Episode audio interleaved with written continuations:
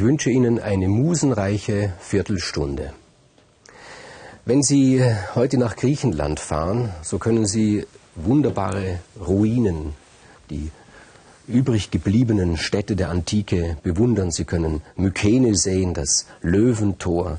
Sie können sich noch eine Vorstellung machen von dieser Burg Mykene. Sie können Pylos betrachten, Argos, die Reste von Argos, natürlich Delphi.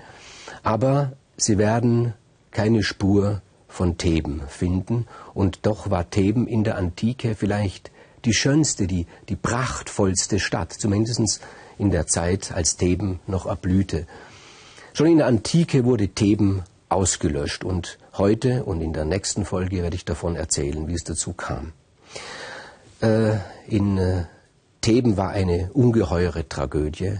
Ödipus vom Schicksal geschlagen, gezwungen vom Schicksal, von einem grausamen Schicksal, seinen eigenen Vater Laios zu töten, seine eigene Mutter Iokaste zu heiraten.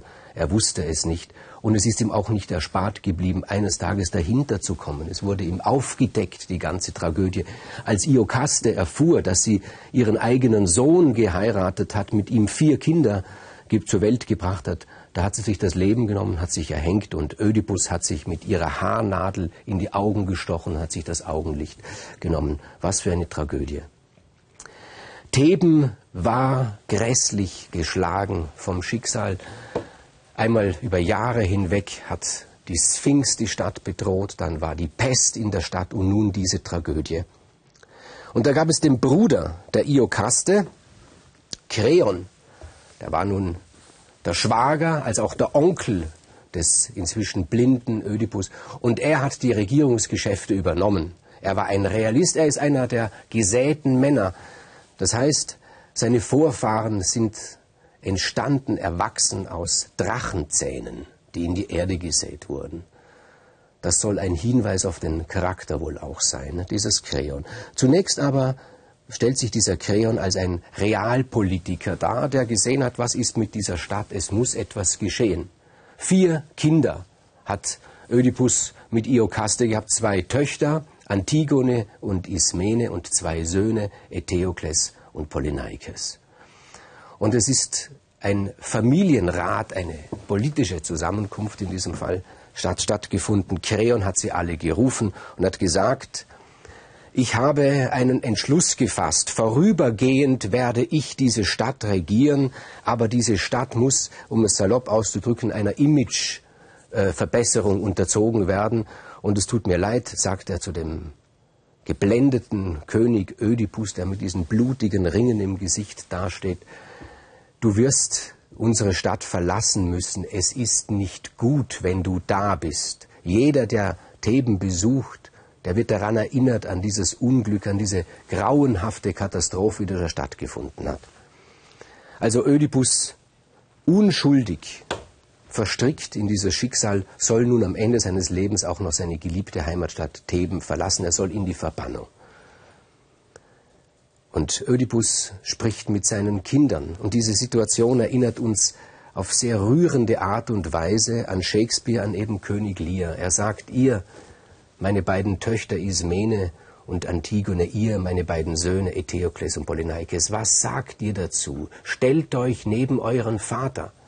Ismene, die Jüngste, die hat nur zu weinen begonnen, sie hat nur geweint, aber immerhin hat sie geweint und Ödipus sagt, seht Ismene, sie weint über mein Schicksal und er hat seine Tochter umarmt. Er konnte nur aus ihrer Stimme, nur aus den Stimmen der anderen, konnte er erschließen, wie ihre Empfindungen sind. Antigone, eine wunderbare Figur, Sophokles hat sie so schön gestaltet in seinem berühmten Stück. Antigone, viel stärker als ihre Schwester Ismene, sagte, wenn mein Vater die Stadt verlassen muss, dann werde ich mit ihm gehen. Ich werde in dieser Stadt nicht bleiben. Das war äh, für Kreon nicht so einfach. Das hat auch eine Drohung beinhaltet, denn Antigone war zusammen mit einem Sohn des Kreon mit Haimon. Und Haimon sollte er eines Tages der Erbe werden. Natürlich hat Kreon darauf spekuliert, dass er der mächtige Mann in Theben wird und dass er eines Tages seinem Sohn Haimon diese Macht übergibt. Und Haimon hat gesagt, wenn meine geliebte Antigone geht, dann werde ich mit ihr gehen. Aber wichtig war, wie verhalten sich die beiden Söhne, wie verhalten sich Eteokles und Polyneikes. Und Ödipus spricht sie an, sagt, Eteokles, was sagst du dazu, zu dem Vorschlag des Kreon, mich aus meiner Stadt zu verbannen? Und Eteokles sagt, ja, was, was soll ich sagen? Einerseits, er blickt auf Kreon und er blickt auf Polyneikes, das kann Ödipus ja nicht sehen, aber er hört es an der Stimme und sagt, was gibt es hier mit einerseits und andererseits? Dein Vater soll verbannt werden aus seiner Stadt. Und du sagst dazu nichts. Polyneikes, was sagst du? Auch wie dein Bruder? Und Polyneikes sagt, ja, was soll ich dazu sagen? Man, einerseits stimmen die Argumente des Cain, auch du hast nur einerseits, andererseits zu sagen, liebst du mich denn nicht? Polyneikes blickt von Eteokles Kreon und sie sagen nichts dazu. Sie lassen es zu, dass ihr Vater aus der Stadt vertrieben wird. Antigone allerdings steht zu ihrem Wort.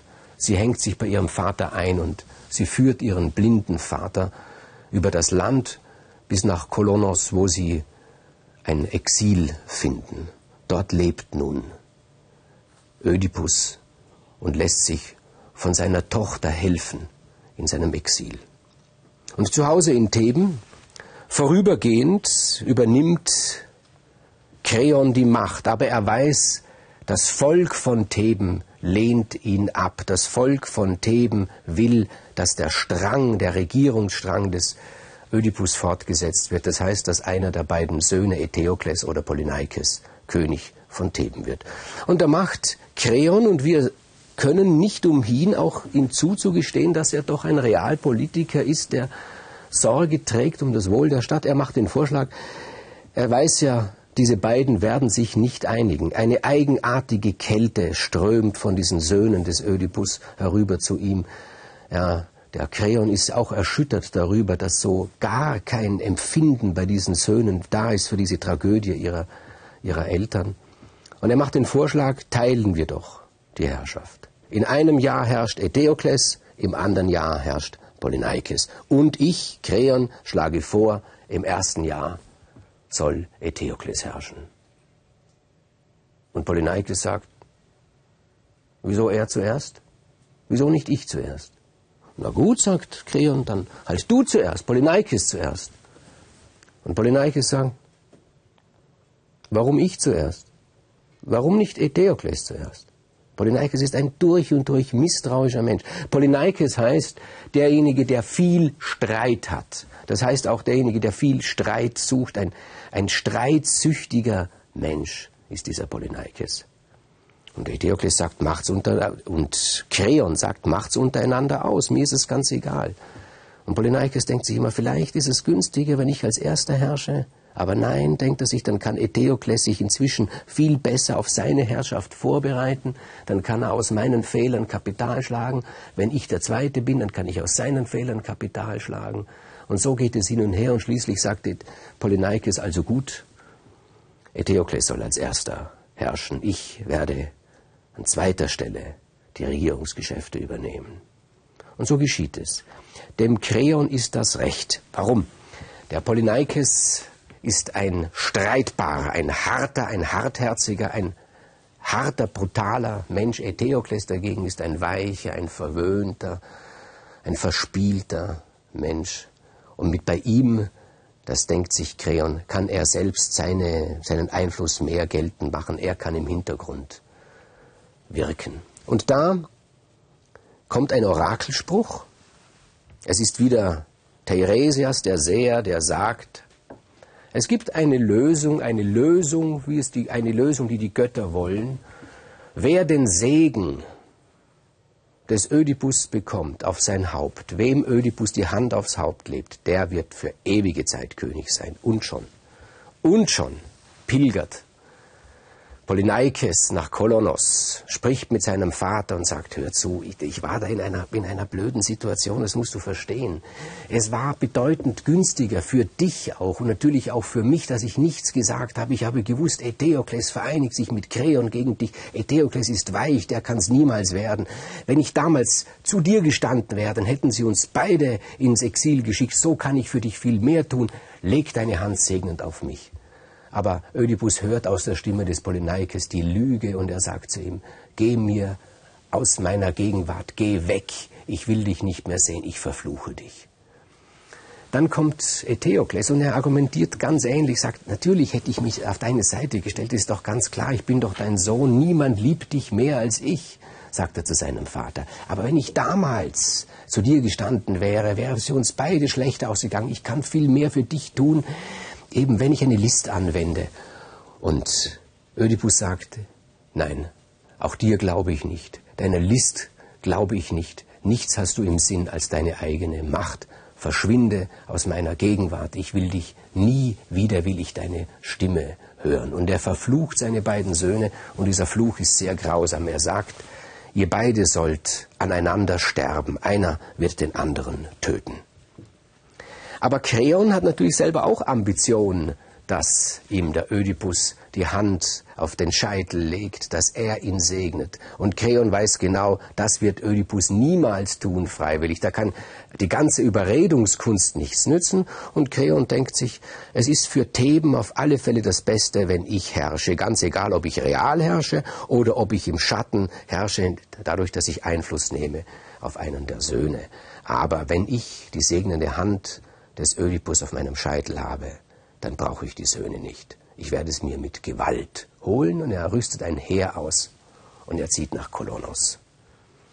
Und Ödipus sagt zu ihm, was glaubst du? Du kommst mit einem Heer und drohst mir, mir, der ich alles verloren habe.